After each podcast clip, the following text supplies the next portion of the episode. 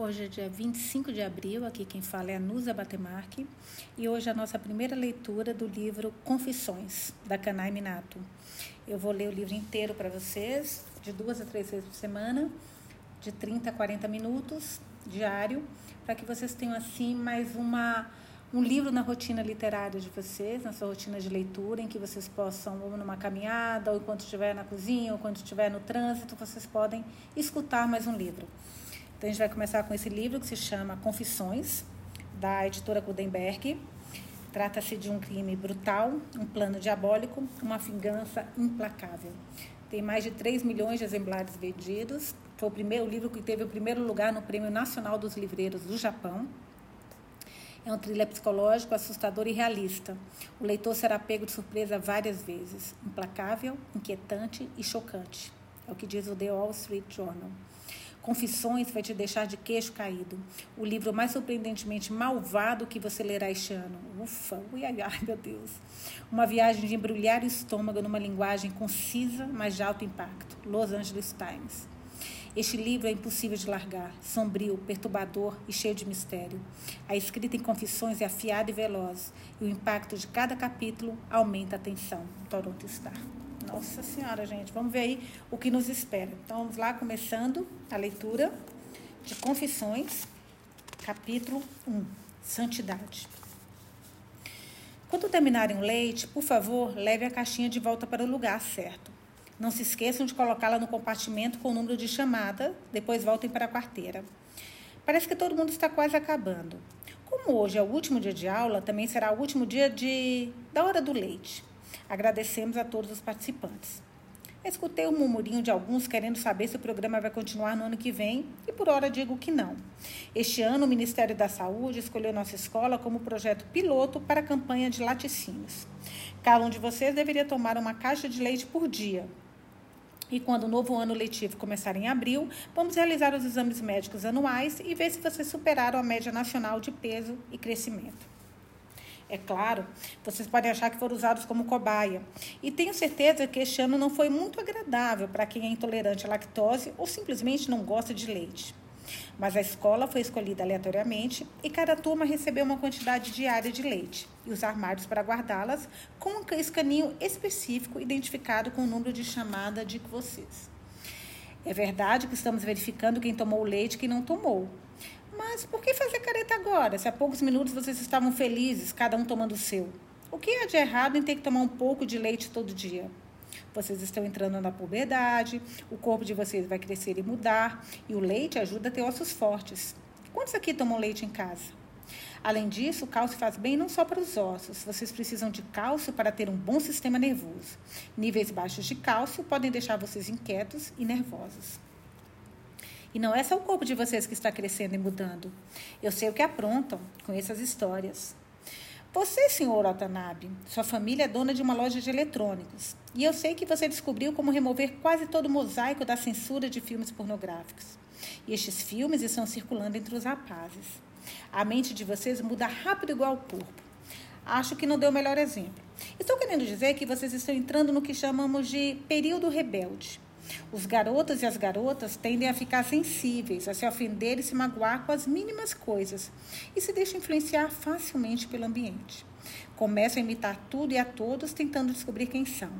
E se forem honestos, muitos dirão que já perceberam essas mudanças. Vocês acabaram de ter um ótimo exemplo. Até poucos minutos atrás, a maioria achava que o leite era um presente. Mas agora que falei que é um experimento, todos mudaram de opinião rapidinho. Estou errada? Mas não tem nada de estranho nisso. É da natureza humana mudar de opinião, e não só na puberdade. Na verdade, os professores dizem que o comportamento de vocês é mais calmo e melhor que das outras turmas. Talvez graças ao leite. Tem uma coisa mais importante para dizer a vocês. Vou parar de dar aulas no final do mês. Não, não vou trabalhar em outra escola. Pedi demissão como professora. Vocês são meus últimos alunos e vou me lembrar de vocês para o resto da vida. Acalme-se, gente.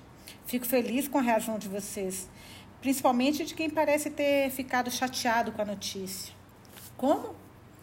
Está se aposentando por causa do que aconteceu? Sim, acho que sim. E vou aproveitar para falar com vocês sobre isso. Agora que eu pedi demissão, eu andei pensando sobre o que significa para mim ser professora. Não entrei nessa profissão pelos motivos mais comuns, porque tive uma professora maravilhosa que me domou a vida ou coisa do tipo.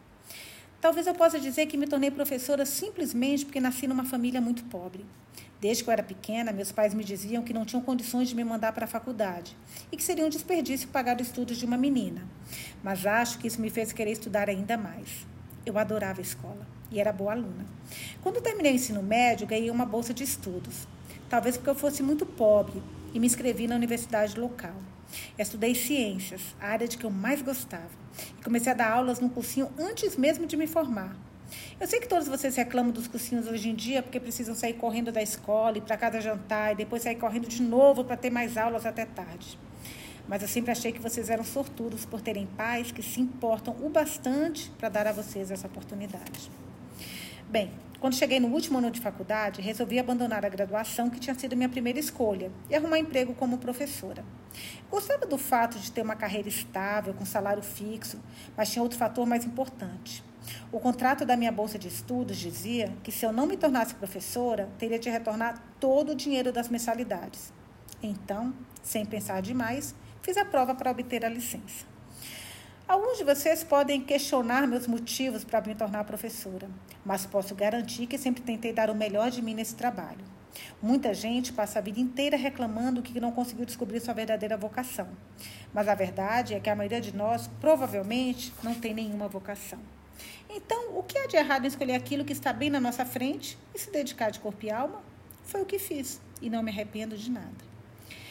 Alguns de vocês devem estar se perguntando por que escolhi o ensino fundamental e não o médio. Acho que eu queria estar na linha de frente. Queria dar aula para quem estivesse na metade dos estudos obrigatórios. Quem está no ensino médio tem a opção, tem a opção de abandonar os estudos e por isso tem a atenção meio dividida. Eu queria trabalhar com alunos que ainda estivessem comprometidos com os estudos, que não tivessem escolha. Isso para mim era o mais perto que eu poderia chegar de uma vocação. Talvez vocês não acreditem, mas houve uma época em que eu era apaixonada por esse trabalho. Senhor Tanaka e Senhor Okawa, não tem nada de engraçado nessa parte da história. Eu me tornei professora em 1998. Em meu primeiro cargo, meu treinamento, na verdade, foi na Escola M. Dei aulas lá durante três anos. Depois tirei um ano de licença e vim dar aulas aqui na Escola S. Descobri que gostava de ficar um pouco afastada das grandes cidades. E aqui é um lugar bem tranquilo para trabalhar. É meu quarto ano nessa escola. Então, trabalhei como professora durante sete anos no total.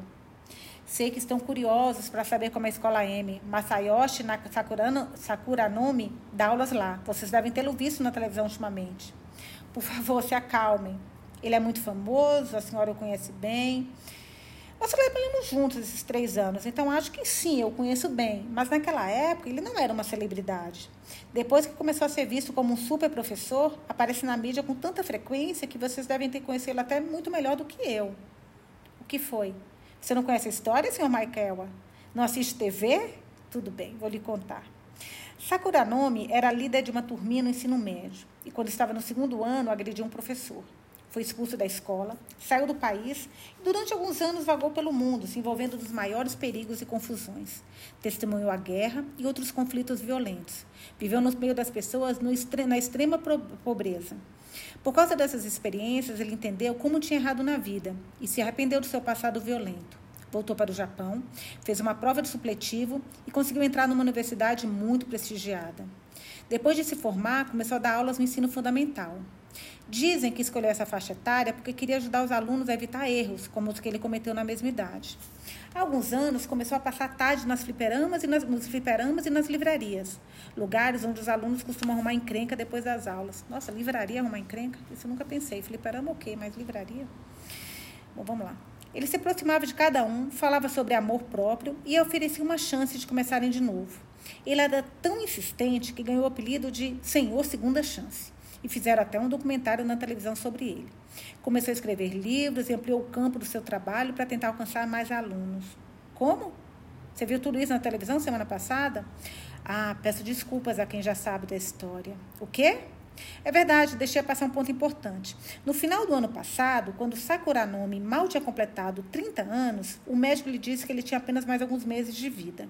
Mas, em vez de lamentar, ele decidiu dedicar o tempo que lhe restava aos alunos. Então, deram a ele um novo apelido, o Santo.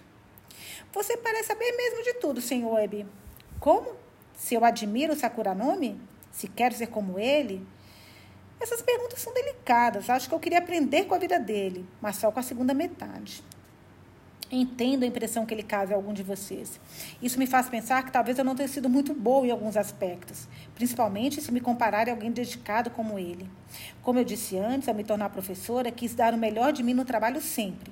Se um aluno ou uma aluna tinha algum problema, eu deixava de lado o plano de aula e tentava fazer toda a turma resolver aquele problema. Se alguém saía da sala, mesmo que fosse no meio da aula, eu ia atrás. Um dia percebi que ninguém é perfeito, pelo menos eu não era. E quando a gente fala alguma coisa para um jovem, com toda a autoridade de uma professora, corremos o risco de aumentar o problema. Comecei a achar que era muito comodista e imprudente impor minhas opiniões aos alunos. Por fim, comecei a me culpar por talvez ser arrogante com as pessoas, que eu deveria respeitar e tentar ajudar. Então, depois da minha licença, quando comecei a trabalhar aqui na Escola S, estabeleci duas regras básicas para mim mesma. Primeira, resolvi que sempre trataria meus alunos educadamente e usaria senhor e senhorita antes dos nomes. Segundo, eu os trataria como iguais. Parecem coisinhas pequenas, mas vocês ficariam surpresos se vissem como muitos alunos perceberam na mesma hora. Você quer saber o que eles perceberam? Acho que descobriram a sensação de serem tratados com respeito. Ouvimos tanta gente falar de famílias abusivas que corremos risco de achar que todas as crianças são maltratadas em casa. Mas a verdade é que a maioria das crianças hoje em dia é paparicada e mimada. Os pais imploram e só faltam ajoelhar para que os filhos estudem, comem ou o que for. Talvez por isso os filhos demonstrem tão pouco respeito pelos pais e falem com os adultos no mesmo tom que usam para conversar com os colegas e muitos professores entram no jogo. Acham uma honra ganhar um apelido ou serem tratados de maneira informal pelos alunos na sala de aula. Afinal, é isso que vem na televisão, em todos aqueles programas sobre professores descolados que são amigões dos alunos. Você sabe muito bem do que estou falando. Um professor popular tem problema com uma turma, mas no meio do conflito surge uma relação de profunda confiança. E quando sobem os créditos finais, o resto da escola e as outras turmas do professor desaparecem, como se ele existisse apenas para aquele grupinho de bagunceiros. E o professor da televisão fala da sua vida pessoal até na sala de aula e mergulha nos sentimentos mais íntimos dos alunos. Vocês querem mesmo ouvir a história toda? Mas é claro que querem. Algum aluno mais sério resolveu então perguntar qual o sentido da vida. E a tagarelice continua.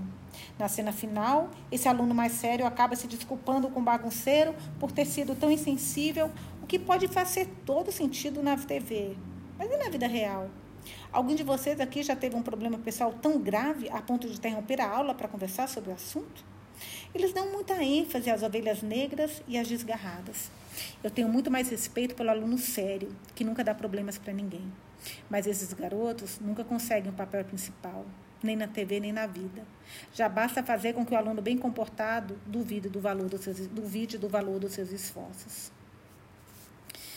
As pessoas, elas costumam falar sobre a confiança que desenvolve entre aluno e professor. Quando meus alunos começaram a usar telefone celular, passei a receber mensagens do tipo: quero morrer, ou não tenho motivo nenhum para viver, gritos pedindo ajuda. Eu recebi essas mensagens no meio da noite, duas ou três da manhã, e não vou negar que minha vontade era de ignorá-las. Mas é claro que eu não podia. Eu estaria extraindo esse espírito de confiança. É claro, os professores também começaram a receber mensagens muito mais maliciosas. Um dia, um jovem professor recebeu uma assim. A menina que escreveu disse que uma amiga estava em perigo e pediu para ele se encontrar com ela na entrada de um hotel barato no centro da cidade. Vocês podem até achar que ele devia ter tomado mais cuidado, mas ele era jovem, cheio de energia e correu para ajudar. Mas o objetivo de tudo era fotografá-lo junto com a garota naquele lugar comprometedor. Os pais dela apareceram na escola no dia seguinte. A polícia entrou no meio e o caso tomou uma proporção enorme. Os outros professores, é claro, sabiam que o colega tinha sido enganado. E a gente sabia porque ele tinha contado que era transgênero, que nascera no corpo de um homem, mas na verdade era uma mulher. Mesmo naquela situação, não vimos motivo para contar a verdade. Ele mesmo estava determinado a defender sua honra de professor e acabou contando para os alunos e para os pais dos alunos. E toda esta tragédia, que teve um resultado desastroso para o professor, começou por causa de uma bobagem. Uma menina que estava magoada porque ele a mandara parar de conversar durante a aula. Como? Se a menina foi punida? Claro que não. Ao contrário, o professor e a escola foram responsabilizados. Como podia expor alunos tão jovens a essas aberrações sexuais? Ou a gays? Homens solteiras, como eu. Os pais ignoraram o que a filha fez, colocaram a culpa na escola e acabaram ganhando. Embora eu não ache apropriado falar em vencedores e perdedores numa situação como essa.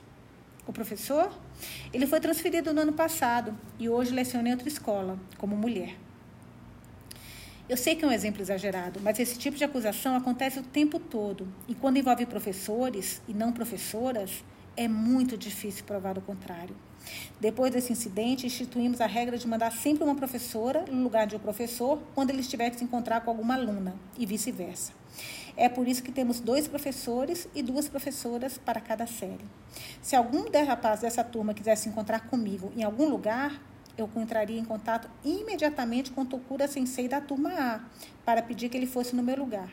E se acontecesse a mesma coisa envolvendo uma aluna do turma A, Tokura Sensei entraria em contato comigo. Entenderam? A gente nunca falou sobre isso, mas todo mundo achava que vocês acabariam descobrindo.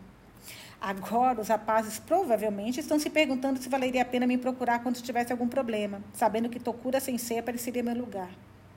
O que foi, senhor Hasegawa?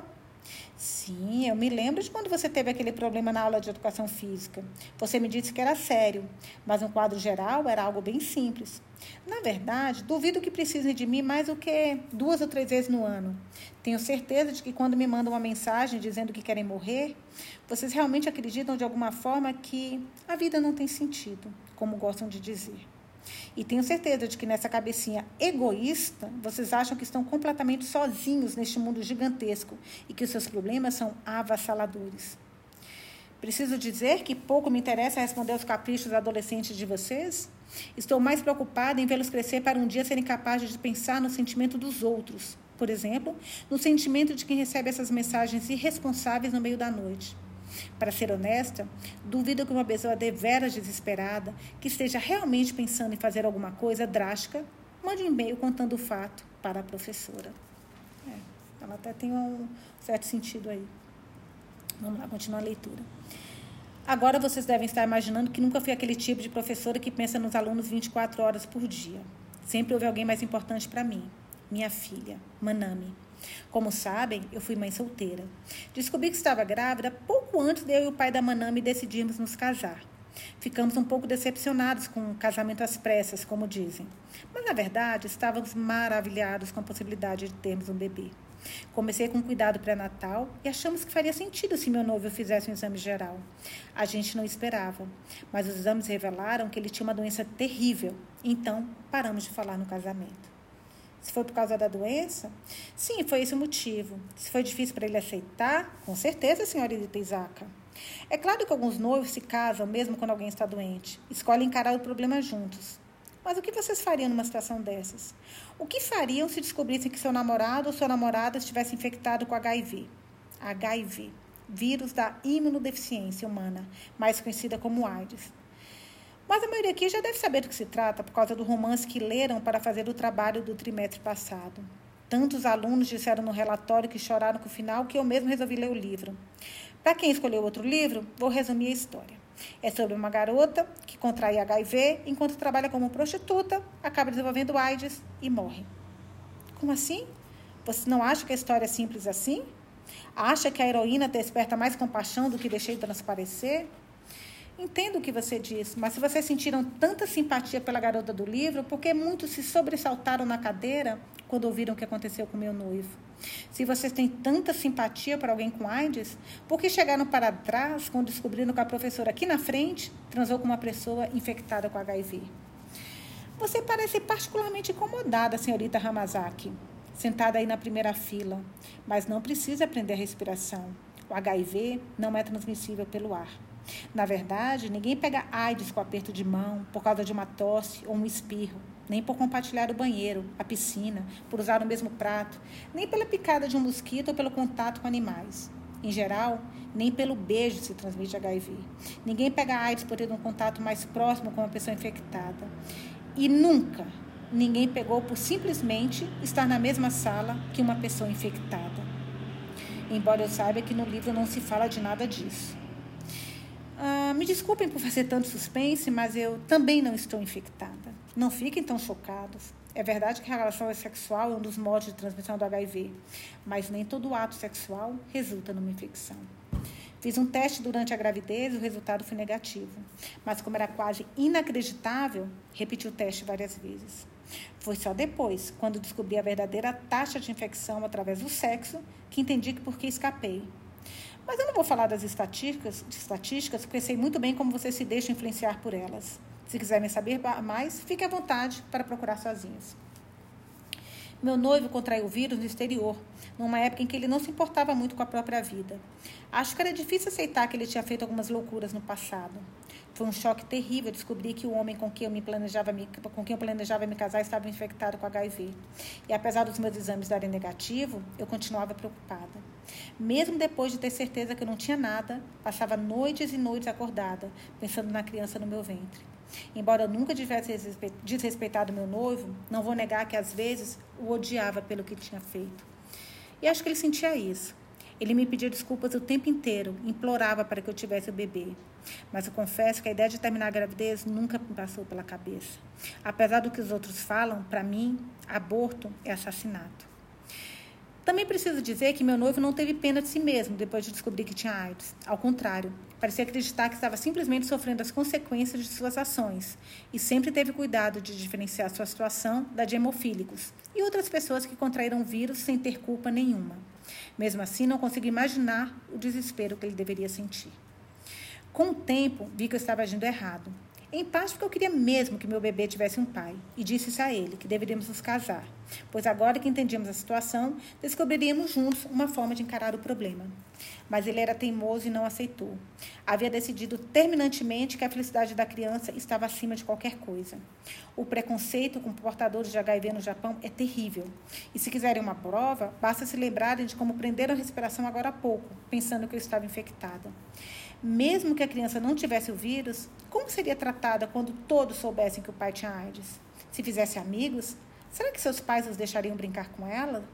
Quando estivesse em idade escolar, será que as outras crianças ou até os professores a tratariam mal e a obrigariam a sair da lanchonete, da aula de educação física ou de algum lugar onde pudesse ocorrer algum problema?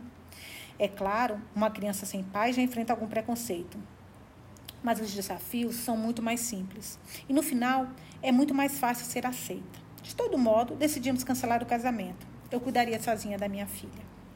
Quando Manami nasceu, os exames mostraram que ela também não tinha HIV. Vocês não fazem ideia do quanto eu fiquei aliviada.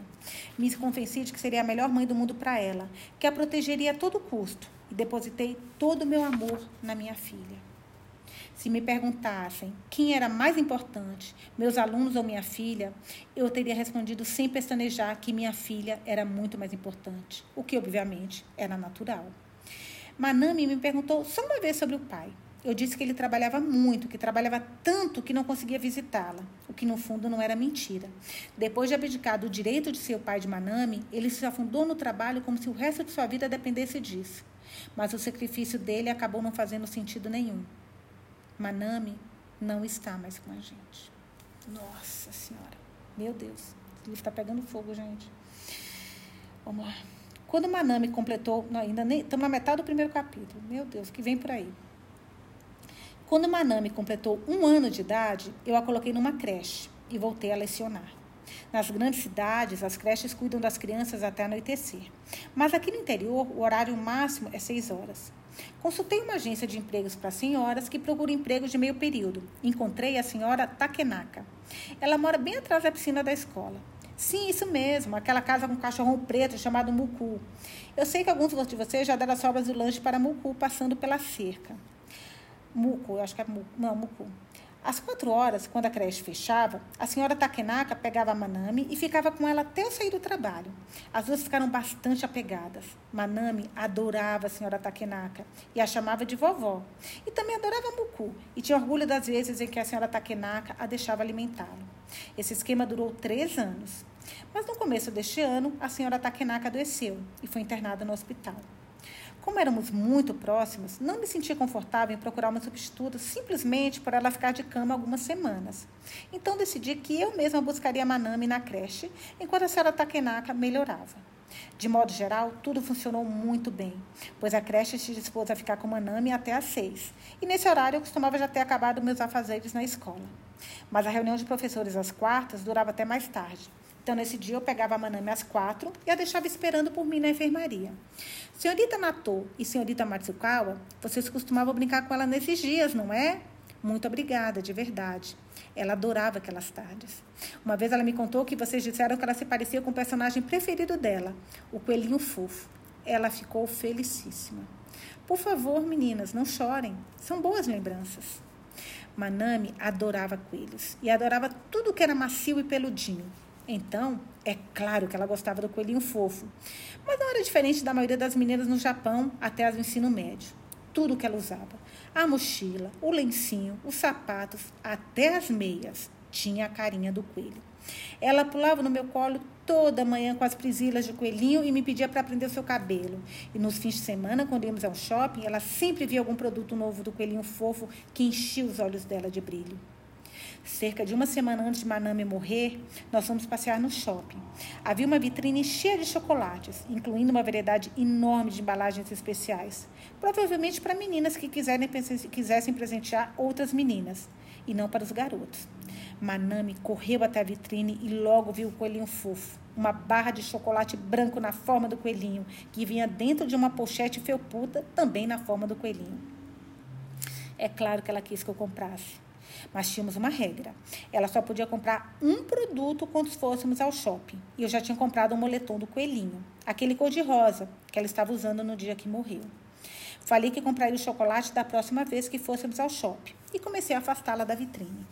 Normalmente, ela me seguiria sem reclamar.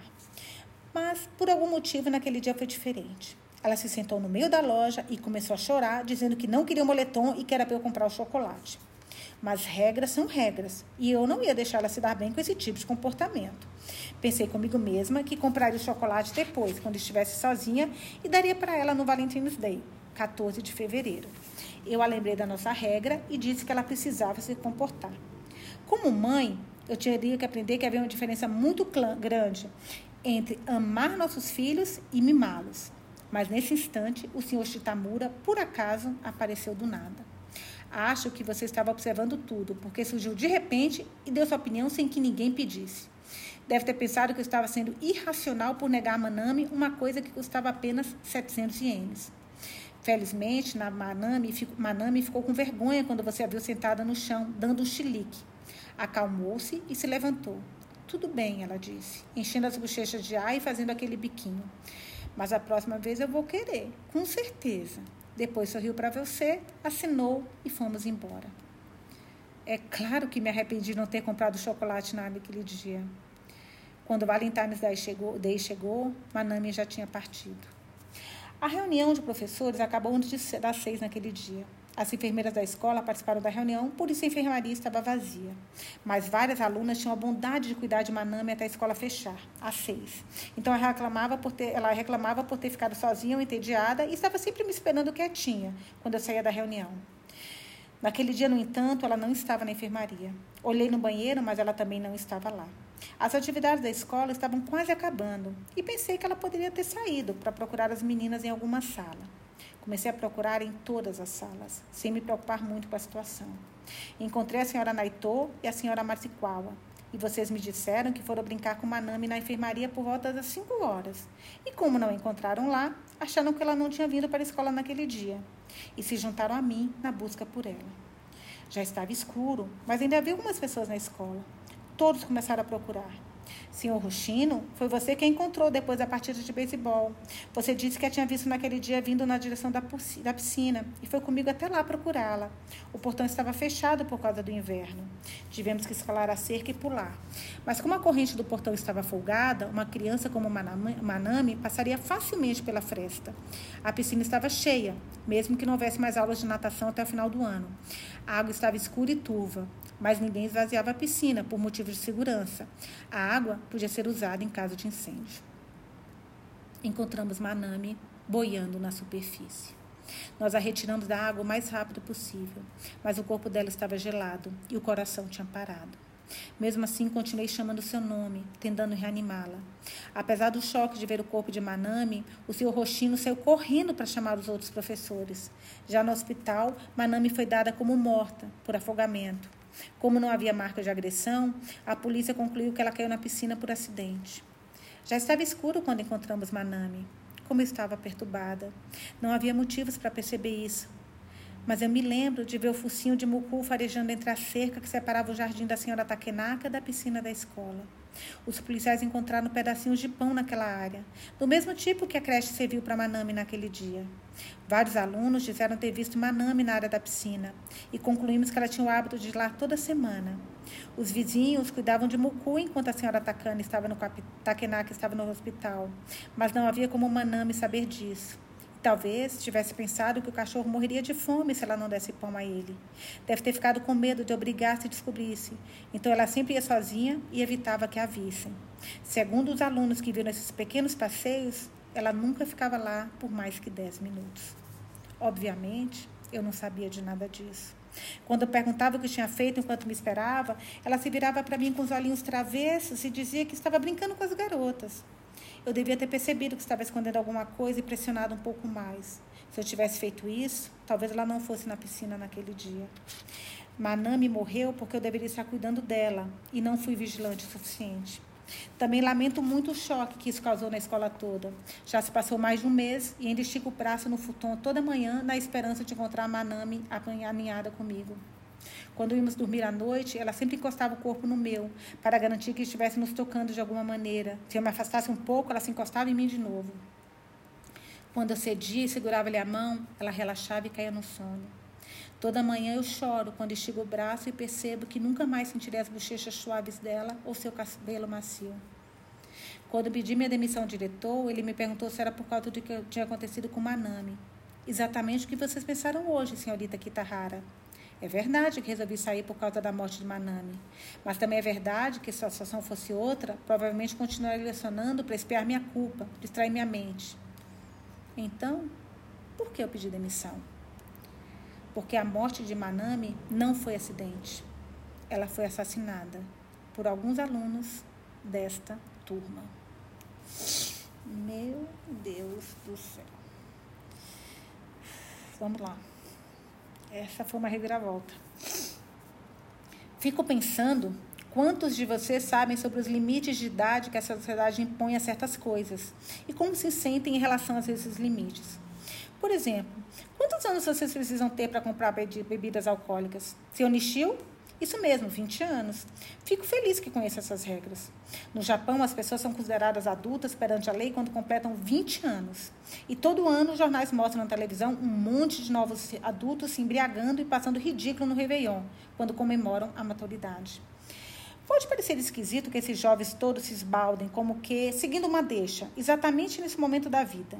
E é claro que o fato de estarem sendo filmados pela televisão tem alguma coisa a ver com isso. Mas também é verdade que esse espetáculo todo nunca aconteceria se não tivéssemos uma regra que proíbe a pessoas de beber antes dos 20 anos. O fato da sociedade permitir o consumo de álcool a partir dos 20 não significa que ela aconselha as pessoas a beber ou a ficarem bêbadas. Mesmo assim, o limite legal para beber ajuda muito a promover a ideia de que estarão perdendo alguma coisa se não beberem quando ficarem mais velhos, mesmo que não sintam vontade nenhuma de usar álcool. Mas acho que o limite de idade tem um propósito. Sem ele, alguns de vocês poderiam parecer bêbados aqui no meio da aula. E imagino que alguns de vocês não dão a mínima para o que diz a lei e já começaram a beber, talvez incitados por um tio ou um amigo mais velho. Acho que é muito idealista achar que as pessoas desenvolvem sozinhas seu senso de ética. Acho que eu estou sendo muito vaga e que vocês não entendem o que eu estou querendo dizer. Ou talvez estejam tão ocupados pensando na identidade dos assassinos que não conseguem pensar em outra coisa. Devem estar com medo de estar na mesma sala que alguém capaz de cometer esse crime, mas imagino que a curiosidade esteja controlando todos vocês agora. Também vejo no rosto de vocês que alguns já desconfiam dos assassinos e outros até já sabem quem são. Mas o que me choca mesmo é ver os assassinos sentados aí, calmamente, enquanto conto toda essa história.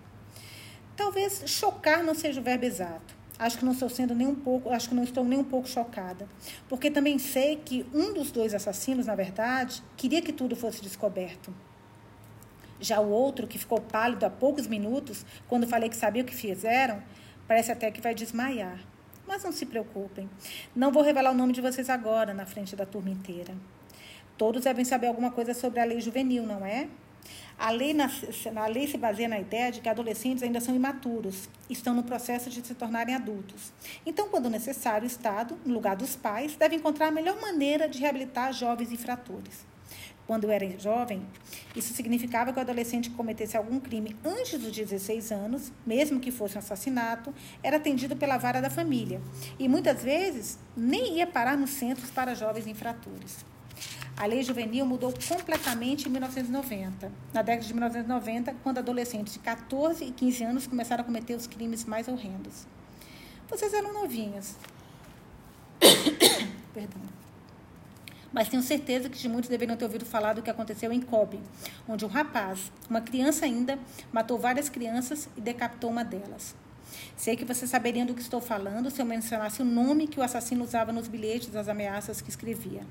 Esse caso e outros parecidos deram início a um debate sobre a necessidade de mudar a lei juvenil. Em abril de 2001, o governo aprovou uma nova versão, que reduzia a maioridade penal de 16 para 14 anos. Mas a maioria aqui tem 13 anos. Então, o que significa idade exatamente? Acho que deve se lembrar de um caso mais recente, a história do envenenamento de uma família inteira no ano passado. A menina que cometeu o crime era da idade de vocês, estava no sétimo ano. Durante as férias de verão, ela começou a misturar um tipo de veneno no jantar da família e a escrever no blog as mudanças que observava nas vítimas. Mas parece que ficou decepcionada com os efeitos do veneno. Então, uma noite, acabou misturando cianeto de potássio no curry e matou os pais, a avó, o irmão pequeno, que ainda estava no jardim de infância. Vocês devem se lembrar da última coisa que ela escreveu no blog. O cianeto deu certo. Os jornais e a televisão só falaram nisso durante semanas. Isso mesmo, senhorita Sonezak. Foi o caso da Luna, como ficou conhecido. Vocês se lembram bem esse nome. Na mitologia romana, Luna representa a lua, ou a deusa da lua. O adjetivo lunático passou a significar louco, psicótico e até inconstante. A TV e os jornais escolheram a palavra porque ela usou no blog, e muita gente especulou que ela deveria ter dupla personalidade. O que mais explicaria uma menina tranquila e séria se transformar numa lunática desequilibrada? O caso todo se transformou num espetáculo midiático. E talvez algumas pessoas aqui na sala saibam o que aconteceu com ela, qual foi a punição que recebeu. Apesar da publicidade do nome extravagante do caso, como ela era menor de idade, seu nome nunca foi divulgado e nenhuma fotografia de seu rosto apareceu na imprensa. Só vimos relatos exagerados do crime e conjecturas vagas sobre o estado mental da garota, até que a história foi desaparecendo junto com todo o conhecimento da verdade. Mas esse tipo de reportagem de informação pública é mesmo necessária? A única coisa que a imprensa fez foi plantar na cabeça das crianças a existência desse tipo de crime desumano encorajar uma minoria risível de pessoas parecidas que admiram ou idolatram esse tipo de crime irracional. Se querem saber minha opinião, já que vamos esconder o nome e imagem desses menores criminosos, também deveríamos evitar a divulgação dos apelidos chamativos que eles usam para anunciar seus crimes. Ela se chamava de Luna, na blog, mas como só podia ser identificada na empresa como senhorita A, talvez devesse inventar algum apelido humilhante para o nome que ela usava no blog. Poderiam cobrir com uma tarja a palavra nuna ou substituí-la por fracassada ou imbecil. Digo mesmo para o caso da decapitação em Kobe. A gente devia ter rido dos desenhos ridículos e dos sorrisinhos que aquele garoto patético usou para assinar os bilhetes. Que imagem surge na cabeça das pessoas quando tentam imaginar o rosto da garota Luna? Pensem por um momento. Uma garota jovem e bonita chamaria a si mesma de lunática? Se a lei proíbe a imprensa de divulgar a imagem de menores assassinos, por que nos deixar imaginar alguém bonito? Divulgam uma imagem falsa em vez de uma lunática abominável de sorriso arreganhado e cara de demônia. Por que não mostrar exatamente o que se parece esse tipo de ser humano? Se em vez de optarmos por mimá-los e paparicá-los, não estamos apenas alimentando o seu narcisismo? E não haveria ainda mais crianças tolas no mundo para idolatrá-los? Afinal de contas, quando uma criança comete esse tipo de crime, não deveria ser responsabilidade do mundo adulto lidar com a questão da forma mais discreta possível e fazer o criminoso entender com muita clareza a gravidade do que fez? Essa menina Luna vai passar alguns anos em algum centro de infratores. Talvez escreva um pedido de desculpas e depois será solta e integrada à sociedade, sabendo que escapou impune. vocês provavelmente não sabem. Mas a maior crítica durante esse caso não foi a, gar a garota em si, mas ao seu professor de ensino médio, por chamá-lo de T, para proteger sua, sua identidade. É, um, é, chamar de T para como, mas todos sabiam que a seriedade de T como professor era um pouco fora do comum. Ele só se preocupava com a realização acadêmica dos alunos e reclamou muitas vezes que o currículo de ciências era tolhido por causa da obsessão com a segurança. E por causa disso, os professores só podiam realizar em sala de aulas experimentos simples e inofensivos. Se eu conhecia? Na verdade, já tive a chance de conversar com ele na Feira Nacional de Ciências, poucos dias antes do incidente acontecer. A garota disse a T que havia esquecido o caderno na sala e podiam todos podiam entrar para pegar. Ele estava no meio de uma reunião de pais e, como era uma aluna estudiosa e comportada, entregou a ela todo o seu chaveiro sem pensar duas vezes. A polícia descobriu que ela comprava a maioria dos produtos do seu coquetel de veneno na farmácia local ou pela internet, mas conseguiu cianeto de potássio no laboratório da escola. E T foi condenado por todo mundo por ser relaxado demais com uma substância tão perigosa. E não parou por aí. Surgiram boatos horrorosos e falsos de que ele teria seduzido a garota. E T acabou sendo obrigado a largar o emprego. Ele sofre até hoje as consequências, mesmo que a atenção da imprensa tenha acabado. A esposa dele, que não conseguiu lidar com as, colunas, ah, com as calúnias infindáveis, está internado no hospital com esgotamento nervoso. E o filho mudou de escola e foi morar com uma tia em outra região. Hoje ele não tem mais o sobrenome do pai, só o da mãe. Pouco tempo depois, todos os professores de ciências receberam uma circular da Secretaria de Educação exigindo um inventário periódico de todos os produtos químicos controlados ou potencialmente nocivos. Para ser sincera, ninguém precisa de cianeto de potássio no laboratório da escola. E por mais que tivesse seus motivos para submeter a substância, entenda perfeitamente a razão de questionar o fato dele ter entregado as chaves com tanta facilidade. Embora a gente não tenha cianeto de potássio aqui na escola, temos outras coisas que poderiam ser usadas para matar alguém. Guardamos a chave do armário de produtos químicos numa gaveta a qual os alunos não têm acesso. Mas e se o vidro fosse quebrado por algum aluno? Como prever o que aconteceria? Mesmo que eliminássemos todos os produtos perigosos, ainda restariam as facas da lanchonete ou as cordas de pular no ginásio, ginásio que poderiam muito bem ser usadas para enforcar alguém. E se vocês trazem um canivete para a escola? Nenhum professor tem direito de confiscá-lo. Vocês poderiam entrar aqui com canivete já dispostos a matar alguém, mas disserem que só estão tentando proteger algo de algum ataque no caminho para a escola, não podemos fazer nada. Se reclamamos com nossos superiores, eles dizem para ficarmos mais atentas. Só se vocês usarem o canivete para machucar alguém ou se acontecer algum acidente, é que temos o direito de tirá-los de vocês. Mas aí é tarde demais. E com certeza vai nos criticar por não termos evitado uma tragédia, já que sabemos do canivete. De quem é essa culpa nesse caso? De professores negligentes? Será que a morte de Manami foi mesmo minha culpa? O que eu deveria ter feito? Terminamos na página 25. Na quarta-feira eu volto para continuar mais 40 minutos de leitura.